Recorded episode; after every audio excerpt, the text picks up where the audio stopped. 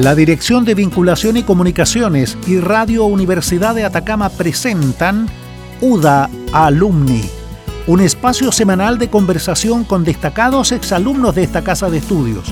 Escúchenos todos los domingos y jueves a esta hora en el 96.5 del Dial FM y como podcast en Spotify, Audios Universidad de Atacama.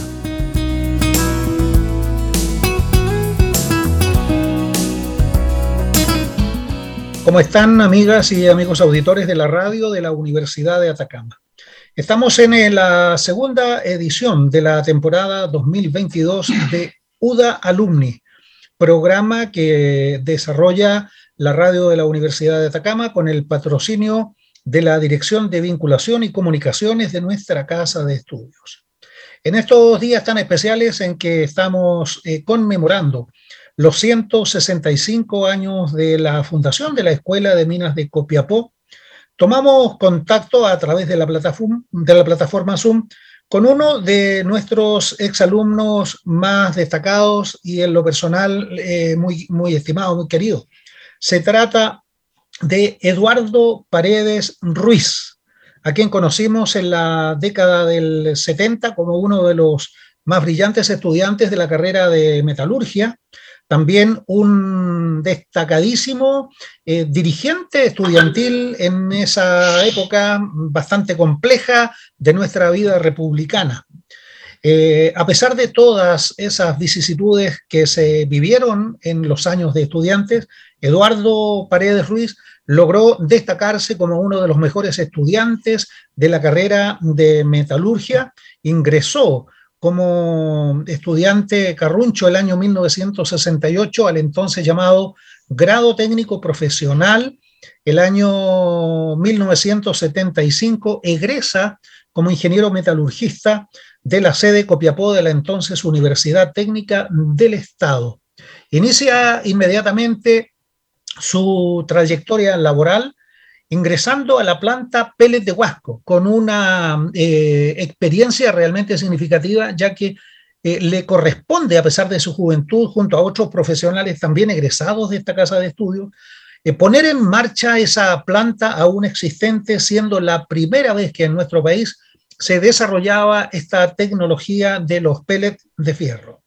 21 años desarrolla la actividad en plantas mineras, está dos años en Estados Unidos en tareas de perfeccionamiento y luego eh, hace un, giro a la actividad productiva y se va al área de los negocios, de las ventas de productos y servicios de la minería, trabajando para una importante eh, empresa finlandesa que ha tenido varias variantes, pero que continúa justamente entregando esos servicios a pesar de tantos años de trayectoria. No sé si estoy muy, fui muy eh, escueto en hacer esta escueta también presentación de mi querido amigo, ya recordado amigo, Eduardo Paredes Ruiz, a quien le damos la bienvenida a nuestro programa UDA Alumni aquí en la radio de la universidad. ¿Cómo estás, Eduardo? Muy bien, Juan. Gracias por tus palabras. Gracias por, lo que has mencionado. Realmente eh, emocionan tus palabras de, lo que de lo que fue mi paso por la universidad, de lo que estoy haciendo todavía en la industria. Un gusto y saludos a todos. Igual, Eduardo, es un honor poder eh, tenerte como invitado a nuestro programa. Quiero decir a modo eh, de anécdota que con Eduardo nos conocemos justamente desde la década del 70.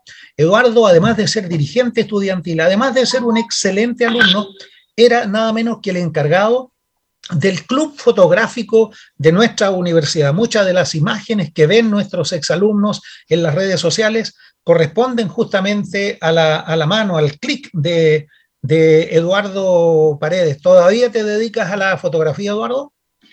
Todavía me dedico a la fotografía como un hobby. Por supuesto, ahora en colores, porque en esa época era en blanco y negro. Y todavía guardo algunas fotos que, pueden comprometer a muchos colegas. Así veo. Bueno, todos, tenemos ese privilegio de guardar eh, esas fotos de, nuestras fiestas mechonas, de nuestros encuentros juveniles, pero bueno, nada. De esos gratos momentos que se. Nada que se compare, Eduardo, con los momentos que se viven hoy, ¿verdad? En los carreras de los jóvenes. Eh, fíjate que eh, te marca mucho a ti como, como profesional, como persona, tu, vida estudiantil eh, al interior de la sede Copiapó de la Universidad Técnica del Estado en esa década del 70 tan compleja, pero tan romántica al mismo tiempo? De todas maneras, yo creo que es algo que no se borra, que cuando se conmemoran eh, situaciones como el golpe militar, por ejemplo, Tú recuerdas, se te vienen a la cabeza los momentos difíciles que se pasaron, sobre todo cuando, como tú lo mencionaste, yo era un dirigente estudiantil. En ese tiempo ya era, estaba en la Federación de Estudiantes de, de la Universidad Técnica del Estado. Antes había sido dirigente de, del grado técnico profesional y indudablemente eso fue un, un periodo realmente complicado. Pero que felizmente en la universidad y, no se despidió gente, se, quiso despedir, eliminar gente por excelencia académica, y lo cual quienes militábamos o éramos parte de los partidos de la, izquierda, eh, teníamos también una mística que era cuando tú estabas defendiendo ideales también tenías que ser un muy buen estudiante. Y en los grupos que nosotros participábamos, nos preocupábamos de ayudar a, al resto de los, de los colegas estudiantes. Ahora, eso te marca, te, te trae emociones, pero también te ayuda después a enfrentar la vida después en el futuro. Cuando tú has pasado esas situaciones, puedes enfrentar muchos momentos difíciles, te hace crecer, te hace madurar más y yo creo que enfrentar después la vida desde el plano familiar, desde el plano laboral, del, plano social te, da más herramientas. Y recuerdo en, mi paso por la universidad cuando había palabras de don Hugo Garrido, persona que, que estimo y la tengo en mi recuerdo, que decía que los estudiantes que eran capaces de desarrollar otra labor, aparte de ser solo estudiantes, iban con mejores armas a enfrentar después la industria y la vida social. Y yo creo que es así. O sea, quienes tuvimos la suerte de participar en, actividades políticas, en actividades deportivas, o en el club de fotográfico, formar cosas, ser inquieto, andar haciendo siempre actividades, haber sido profesor ayudante, porque tuve la oportunidad también de trabajar como ayudante en el área de física, química, y en el grado técnico alcancé a hacer creo que un mes clase como profesor hasta que me echaron de esa, de esa labor por la, porque estábamos vedados en la universidad. Teníamos que dedicarnos a estudiar. Pero eso te ayuda y te entrega, no sé, esos son, son momentos que tú valorizas y que hasta el día de hoy piensas que no, uno no se, no se debe arrepentir, solamente es un apoyo al desarrollo que uno ha tenido hasta el día de hoy, en mi caso. El paso por eh, una universidad y de esta manera tan especial que caracteriza a, muchos exalumnos nuestros que no la tienen eh, los profesionales de otras carreras, ya que aquí se ingresaba nada menos que a la enseñanza media desde muy niños. En aquellos años todavía no existía el octavo año básico, se estudiaba hasta sexta preparatoria y entraban a, a primer año del GTP niños muy pequeños que venían a formarse posteriormente como técnicos o como ingenieros de ejecución. Entonces, hay una larga eh, trayectoria al interior de la casa de estudios, compartiendo en los internados, en el economato, en los pasos de estudio, en las actividades deportivas, recreativas. Prácticamente era una suerte de comunidad de hermanos, ya más de, no sé, ¿cuántos serían? 200 estudiantes que vivían en los internados, tanto de ingeniería como de la escuela técnico profesional, que obviamente dejan una huella imborrable. Correcto, en el caso mío soy la primera generación que empieza desde octavo año. Entonces nuestros compañeros de segundo año eran menores que, que los que estábamos en primero. Eso fue una experiencia especial en el internado, especialmente cuando se vivían las etapas esas de los bautizos entonces los que estaban en segundo no te podían bautizar porque eran más pequeños. Claro. Pero tal como dices tú, en realidad uno termina y desarrolla la adolescencia en un internado, es tu familia, en el fondo ese lazo de familia que se genera. Y por eso es grato cuando se reencuentra con compañeros de universidad que, que no se ha visto durante años. Tú, tú rememoras eso, esas situaciones, esos, esos momentos que viviste en el internado. En mi caso particular, yo estuve toda, toda mi etapa, tanto en el grado técnico como ingeniería, viviendo en la universidad, en el internado. Correcto. ¿Y qué te motiva, Eduardo, a venir a estudiar a, Copiapó? Yo sé que tú viniste originalmente de, de, Vallenar, no sé si eras original de Vallenar o por eh, yo soy nacido, No, no, yo soy nacido en Vallenar y, y tuve la suerte de que gente de la universidad, alumnos y profesores, da, en esa época recorrían distintos lugares de Chile y daban charlas de lo que era el grado técnico profesional. Y yo tuve, por mi inquietud, participé en esa charla, fui a escuchar. Y me interesó el, el escuchar qué lo que era la minería. O sea, yo estaba estudiando en un liceo, hice el séptimo octavo en un liceo, y dije, es una oportunidad. Y de ahí converso con mis padres, mi padre era un empleado de ferrocarril, era porque lamentablemente falleció hace tiempo, y me apoyan y tomo la decisión de irme al, a empezar en el grado técnico. Había que dar un examen para poder ingresar a la escuela. Entonces di, el examen y, y, quedé aceptado y, y, de ahí empieza esa gran etapa en, en la universidad. O sea, la motivación, yo te diría que la motivación es gracias a haber escuchado qué es lo que era la universidad o qué es lo que era el grado técnico, qué es lo que te, las posibilidades que tú tenías. Yo creo que eso es muy importante. No, no sé si lo hacen hoy en día, pero eso ayuda mucho, sobre todo que a veces en algunos lugares hay falta de orientación a qué es lo que quiere ser uno en el futuro. Se ve, uno después lo ve en los hijos de uno, y uno se da cuenta que a veces falta. No sé el caso de, de nuestra querida casa de estudios, si lo está haciendo o no lo está haciendo. Bueno, hoy día la situación es diferente, ya la escuela técnico profesional no tengo entendido si es que hay, muy pocos alumnos que vienen de otros puntos que no sean de Copiapó.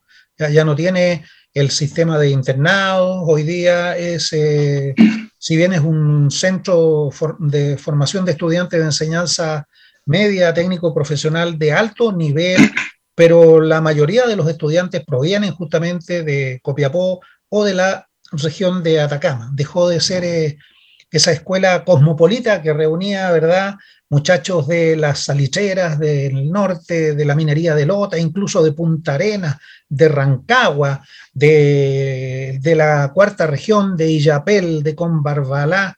Era realmente variado la, cantidad de lugares de donde venían nuestros compañeros y todavía amigos de esa época. No, correcto. Está los grupos del Salitre, los del Codel, lo que, bueno, del cobre, y después estábamos los que éramos de, de otros, de cualquier lado. Eduardo, te quiero llevar al ámbito laboral. Tú egresas muy joven, ¿ya?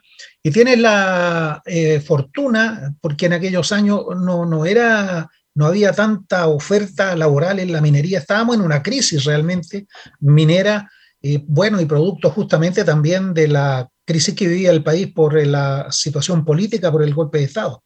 Y tú vas a trabajar a una actividad que era incipiente, era prácticamente una experiencia, la planta de pellet de Huasco. Te vas incluso con otros compañeros de, de carrera a desarrollar ese proyecto bastante desafiante para ti.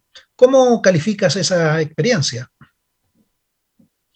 Yo creo que fue para mí una excelente experiencia porque es pocas veces se da la oportunidad de que tú participas en una puesta en marcha yo llego a la planta Pele cuando, cuando recién se estaba terminando, se estaba construyendo la planta y, toca participar en, en, la puesta en marcha de, lo, de todos los equipos.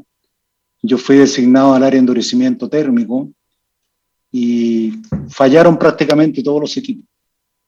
Eso, malo para la empresa, excelente para uno como profesional joven, porque uno aprendió, aprendió a perderle el miedo a los equipos grandes a que había que meter las manos, aparte del conocimiento teórico, ¿no cierto?, técnico que tenías que tener. Después de recibir un entrenamiento de, de, la gente que tenía un conocimiento. Y eso después en, en, las otras actividades que yo tuve, por supuesto que también me ayudaron mucho, porque tener la puesta en marcha te significan varios años de experiencia. A pesar que tú hayas estado dos o tres años en una empresa, pero eso te suma más puntos. Ahora, lo que era la peletización no era algo conocido en Chile, tal como lo dices tú. Eh, yo me acuerdo que cuando estaba terminando la universidad, mi orientación iba hacia la parte de hidrometalurgia. Y yo pensaba hacer mi tesis en extracción por solvente. Y tuve la suerte de encontrarme un día conversando con un profesor de la universidad o del grado técnico, que, que es una de las personas que me marcaron también, David Dragici, que era jefe del laboratorio metalúrgico de Cerrimán, conversando en los pasillos de la, de la, universidad, me pregunta, Eduardo, ¿en qué vas a hacer la tesis? ¿Has pensado algo? Y yo le, le conté lo que estaba, que pensaba hacer en extracción por solvente, y él me empieza a hablar de lo que es pellet. Y me, me abre el abanico de lo que era la peletización, los proyectos Plante Pele y otro proyecto que estaba Cerro Negro en ese tiempo como, como proyecto en la zona de Copiapó. Entonces me habla el potencial que se tenía. Y me ofrece la posibilidad de fabricar un disco pelitizador, me muestra la literatura que él tenía. Bueno, después seguimos conversando, por supuesto, ya no en el pasillo. Y realmente me interesó. Y nos involucramos con, con otros colegas, con Héctor Cortés, que trabajaba en Cerrumán, y, y Edmundo Ebrí. Y, sí, y nos metimos en esto y hicimos, fabricamos el disco pelitizador y hicimos pruebas y por supuesto que eso nos abrió la puerta para entrar después a la planta pellet, porque teníamos la experiencia, aunque fuera a nivel de laboratorio, pero hablábamos el lenguaje de las personas que nos entrevistaron. Interesante. Eso, es un importante. Bueno, el resto ya es historia. Comienzas tu, tu vida laboral. Eh, he, he, conversado con, con muchos amigos antiguos, trabajadores y profesionales, y tienen muy buenos recuerdos de ti. ¿Trabajas hasta, hasta qué año en, en Planta Pele para luego ir al, al, desarrollo de la mina El Indio?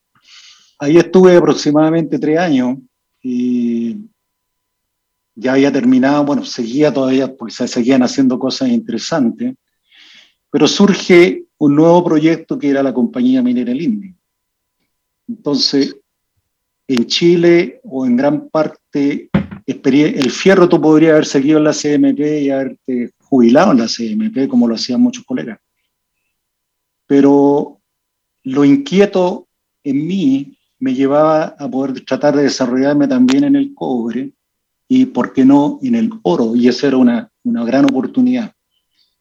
Postulo a Compañía Miriam Indio porque supe que estaban contratando gente, y como te lo decía recién, por la experiencia que yo tenía en puesta en marcha, fui seleccionado y, y empecé a trabajar en ese proyecto. Y ahí también tuve la suerte que era un proyecto que todavía no se terminaba, estaba en el proceso de construcción, o sea, me servían las puestas en marcha. Y ahí también tuve la oportunidad de, de ir a pruebas metalúrgicas a, a Estados Unidos. Eh, fuimos al estado de Colorado, donde pudimos participar en, en pruebas de lo que era el proceso de, de Lindo, que también eran procesos nuevos que todavía no estaba el uso carbón activado, que no era muy conocido Carbon English. Entonces, eso también te fue ayudando en lo que era la formación profesional. O sea, esa es otra, otra experiencia. Ahí todavía yo figuraba como metalurgista, después paso a, hacer actividades de jefe general de turno, etcétera, hasta seguir desarrollando la carrera en lo que era el INDE. Y regresas, eh, ibas tú por dos años, me comentaba, a Estados Unidos. No, no, no. Eh, y eso te digo, fui a hacer la prueba de laboratorio, después volví a trabajar. Ah, correcto. Después el Indio, una empresa que cuando, a mí me, cuando yo me, me contrataron ahí, la, el trabajo era por seis años. Eso era lo que en teoría la yo consideraba que iba a durar el Indio. Con las leyes extraordinarias que se sacaban porque se exportaba mineral de 250 gramos por tonelada de oro, exportación directa. Yo tuve la suerte de ver vetas con, de 30 kilos, no te lo creen mucho, pero eh, se veían en la mina y esas vetas que, que se cerraban de inmediato, porque qué es lo que significaba eso. Yo cuando después, la ida, lo que tú mencionas, cuando Barry compra el indio, se empieza, ¿no es cierto?, después que nos confirman, en ese tiempo yo era gerente de la planta del indio, eh, hablan de un programa de desarrollo corporativo porque venían con mucho entusiasmo, Barry invirtiendo, tenían de, pensando desarrollar varios proyectos. Y, y, me ofrecen a mí la posibilidad de, de ir a Goldstrike en Nevada y a un colega de, de Mina para irse a Canadá. Fuimos los dos que salimos para poder asumir nuevas responsabilidades en el futuro. Entonces ahí estuvimos, yo fui por dos años con toda la familia, eh, estuvimos en un pueblo pequeño en, en, en, Estados Unidos, en el estado de Nevada, y trabajando en, en, en Goldstrike. Y fue una experiencia buena porque yo tuve que ir pasando por distintas áreas. O sea, me fui con un, una posición de superintendente de planta, pero en la práctica pasé por las áreas de finanzas, por las áreas de recursos humanos, seguridad, eh, hip leasing, autoclave, un proceso que yo no conocía, el, la parte de molienda. Y, y, cuando llevaba del orden de 15 meses, escuché el rumor de que pudiera yo era parte de Barry, el rumor de que pretendía mandarme a, al proyecto Pirina en Perú el, porque yo había firmado un contrato que podía ir a cualquier parte del mundo, o sea, Barrick me podía mandar a cualquier parte. Entonces pregunté y ahí me dijeron, en realidad ya que preguntaste te vamos a tener que contar y en realidad estaba, la idea es que tú vuelvas a, al indio y me ofrecían el puesto de hacerme cargo de la planta de. Entonces tenían todo calculado que los hijos volvían a, en, empezaban en marzo las clases acá, por lo tanto me ofrecían volver en febrero. Cosa que porque en esa oferta tú tienes que decir sí o sí, o sea, no hay, no puedes decir que no. Entonces, ahí eso fue la vuelta anticipada de seis meses para, para empezar una nueva, un nuevo desafío en, en Minas Tambo. Ahora, tú haces un giro, me comentabas ahí en la previa de esta entrevista, no digo yo en 180 grados, pero un giro bastante significativo de pasar del ámbito productivo en la dirección eh, de importantes proyectos mineros para ir al ámbito de la venta de productos y servicios. ¿Por qué, ¿Por qué eliges ese camino y no este otro que te habría mucho más posibilidades? Es una situación especial en la cual eh, yo tuve un acercamiento con Larox cuando en el Indio decidimos cambiar la tecnología de filtración de los filtros antiguos de vacío por filtro de prensa. Y fue un proyecto que fue bastante bueno. Y ahí conocí a gente del Arox. Entonces, en un momento ellos me ofrecieron, ya había pasado el tiempo, yo estaba en Tambo, y me ofrecen si me interesaba ir a trabajar con ellos para desarrollar el área de servicio en Sudamérica dentro de las interrogantes que, que se me presentan ahí, que hace un metalurgista en servicio. O sea, yo siempre asociaba más servicio a lo que era la parte mecánica, eléctrica, automatización. Pero el concepto de esta empresa era un servicio integral en la cual tú tenías que apoyar en optimización y mejoras continuas de planta. Entonces ellos pensaban en que lo ideal para esa área era un, un metalurgista. Y el desafío era interesante porque implicaba, primero era salir del cerro. O sea, yo digo que también es bueno, pero cuando ya lleva, yo estuve 18 años en el Indio, de los cuales 16 y medio fueron en la realidad, porque descontando lo que estuve en, en Estados Unidos. Era la oportunidad de estar más cerca de la familia. Los hijos ya estaban en la, empezando, uno ya tenía en la universidad en Santiago, el segundo estaba terminando cuarto medio, lo cual motivaba a poder buscar una, estabilizarse en una ciudad grande donde poder estar con ellos. En etapas también que empiezan a ser conflictivas de, los, de los adolescentes, los jóvenes, que tú piensas que ayuda a estar más, más cerca en la casa y que no todo el peso se lo llevara mi señora. Porque yo, claro, yo llegaba de visita a mi casa los fines de semana, no sé, todo era color de rosa los fines de semana. Entonces, ante esa oferta lo pensé y decidimos dar el paso, de ahí empezar a excursionar en, en esa área, cosa que realmente me gustó. Creo que es algo que muchas veces los profesionales de este rubro no tomamos en cuenta, pero cuando tú tienes la experiencia primero de, haber trabajado en planta y trabajas después vendiendo filtros en este caso filtros industriales o equipos de minería o lo que sea, eh, es más fácil porque conoces el proceso, por lo tanto puedes llegar más fácil al cliente. Y formar una... Claro, y formar, formar algo nuevo también era interesante, o sea, porque parte de los desafíos que de, de no estar, la rutina te empieza a cansar. El indio, a pesar de los 18 años, no, no fue rutinario porque siempre hubiera un proyecto, pero este era un proyecto nuevo, formar algo distinto. Y, y era atractivo, yo he escuchado y leído mucho sobre Finlandia, que es un país interesante en lo que es el desarrollo tecnológico. Entonces, acepté ese gran desafío y, y fue, ha sido interesante. Correcto. Qué interesante la, vida laboral, bueno, y la vida estudiantil de, Eduardo, de quien podemos dar fe de esa primera etapa eh, que, le, conocimos y que pudimos descubrirlo. Después, Eduardo, más de 40 años que no teníamos noticia de ti y ha sido un agrado eh, poder eh, conocerte, ver que estás exactamente igual, que eres la misma persona, el mismo carisma, tus mismos valores, que son justamente el sello, esa impronta que tiene la, formación o tal vez el estilo formativo que tuvo estas generaciones en la Universidad Técnica del Estado, hoy Universidad de, de Atacama. Fíjate que el tiempo siempre corre rápido, ¿ya?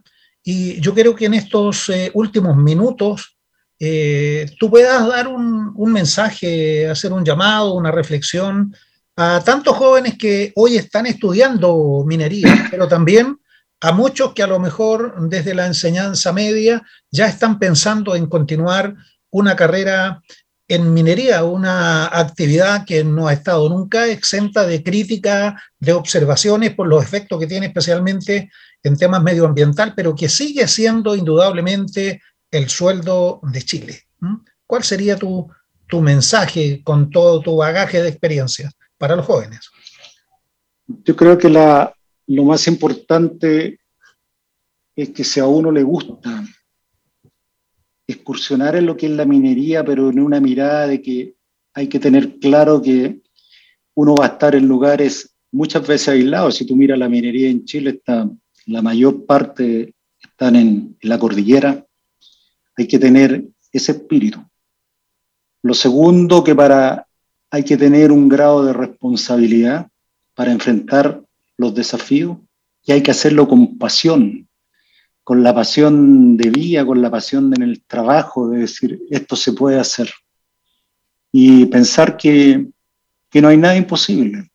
Yo he conversado con muchos jóvenes de que están viendo cómo hacerlo, cómo estudiar, y yo les mencionaba que no uno siempre no tiene que ser un referente, pero es decir, nosotros estudiamos la mayoría becados en, en el grado técnico en la universidad y, y con esfuerzo, con el compañerismo, con la solidaridad entre la gente, nos apoyábamos, ¿no es cierto?, para salir adelante, en prestándonos libros, en apoyándonos, en apoyar al que estaba más débil, al que le faltaba el que estaba quedándose atrás en matemática, por ejemplo, en química, y el otro lo apoyaba sin ningún interés, era el interés del amigo. Entonces el mensaje es trabajar duro, estudiar duro para salir adelante, pero también no ser solo un estudiante, o sea, que se dedica solo a estudiar. Como lo dije al principio, creo que es fundamental también tener una actividad social, una actividad que te permite que te permita, ¿no es cierto?, desarrollar las habilidades blandas, que son muy importantes después. Esas habilidades blandas que pueden ser en actividades culturales, en el desarrollo del teatro, en el desarrollo o en otras actividades como deportivas, en las actividades políticas también, porque te ayudan, te ayudan a, a enfrentar después la vida. Y eso hace que después se sean, puedan ser grandes profesionales. El mundo minero y lo que le enseña a uno la, nuestra casa de estudio, la universidad te, dan, te entrega los valores que si tú después los aplicas en la industria puedes ser un gran profesional. Como lo que mencionaba, la solidaridad, la entrega, esas son cosas que, que te marcan y te ayudan. O sea, si, si los jóvenes ven eso, que es una posibilidad que todo se puede, todo se puede conseguir. todo depende de ti, del, poder dar los pasos necesarios para salir adelante y triunfar. Interesante, qué bonito, Eduardo, poder escuchar después de tantos años eh, cómo puedes vaciar tú a través de las palabras la, la experiencia en ese mensaje, especialmente a los jóvenes que muchas veces ven con desesperanza el futuro como que no será posible alcanzar las metas que siempre se han soñado. Con trabajo, con esfuerzo, con perseverancia, con valores que son tan importantes. Tú mencionabas al profesor Hugo Garrido, que nos ha dejado no hace mucho tiempo, ¿verdad? Pero que lo recordamos como nuestro mentor, como nuestro guía, siempre orientándonos. Siempre es bueno escuchar a las personas mayores, especialmente los que tienen la experiencia de vida, para poder eh, encaminar nuestras vidas. No solamente los jóvenes aprenden, también los hombres viejos como nosotros aprendemos cada día porque el aprendizaje es continuo, es permanente en nuestras vidas. Estimado Eduardo, quiero agradecer la posibilidad que nos has dado de conversar contigo, conocerte un poquito más, ¿verdad? Y saber de tu experiencia de tantos años y queremos ofrecerte los micrófonos de la radio y de nuestro programa UDA Alumni, programa dedicado a nuestros exalumnos esparcidos por el territorio nacional y por el mundo, para que te, despidas y nos puedas entregar las últimas palabras. Primero que nada, gracias a ti, Juan, por haber, haberme invitado, nos a conversar esto. Eh, vivimos no hace mucho un, gran encuentro de habernos encontrado en, en la playa de Loreto, la cual nos acerca a mi querida esposa, a mi familia, de volver a nuestra zona, de volver a la zona en la cual nosotros tuvimos la suerte de conocernos y, llevar 43 años de, de casado felizmente con una gran familia y que es otro, otro, otro labor importante cuando tú puedes desarrollar tan solo la familia, más que la familia, también desarrollarte en la vida con todos esos valores que hablábamos, indudablemente que, que se crece. Muchas gracias y Gracias por, habernos, por invitarme también a compartir en el, día 11 el, el, gran almuerzo del grado técnico y el acto de la mañana, que por supuesto que estaré ahí. Eduardo... Y un saludo a todos los colegas, a toda la gente que escuche y a los jóvenes, con mucho ánimo, siempre se puede lograr el éxito, siempre se puede salir adelante. Bien, Eduardo. Muy, muy buen mensaje, muy buena motivación. Eduardo Paredes Ruiz, distinguido exalumno, gran profesional de la industria metalurgista, hoy en el área de los servicios, exalumno de nuestra Universidad de Atacama, un hombre íntegro y muy obviamente valioso para, para, para, toda nuestra industria. Así es que te deseamos el mejor de los éxitos. Mucho cariño a tu familia, a Verónica, a tu esposa, a tus hijos. Ha sido muy grato también reencontrarnos ahí. Yo sé que para ti ha sido también un momento muy especial el poder encontrarte con tus eh, ex compañeros de estudio y como siempre dicen que uno vuelve a su terruño, veo que comienzas a acercarte lentamente a la tierra que te dio nacer. Muchas gracias, Eduardo Paredes Ruiz. Quiero invitar a nuestros amigos auditores a escuchar todos los jueves y los domingos a las 11 de la mañana el programa UDA Alumni. También este programa, usted y tú, Eduardo, si estás en la capital, lo puedes escuchar en la plataforma de Spotify en Audios Universidad de Atacama. Ahí quedará este programa registrado para, como podcast para que lo puedas escuchar junto a la familia y los amigos. Agradecemos vuestra sintonía y será hasta una nueva edición de UDA Alumni, programa que presenta la Dirección de Comunicaciones de la Universidad de Atacama. Gracias, Eduardo, y será hasta un nuevo encuentro. Gracias a usted y hasta siempre.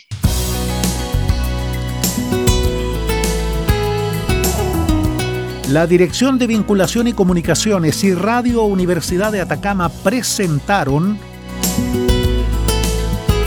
UDA Alumni un espacio semanal de conversación con destacados exalumnos de esta casa de estudios.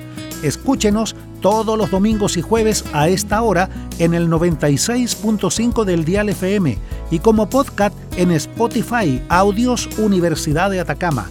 Gracias por su sintonía.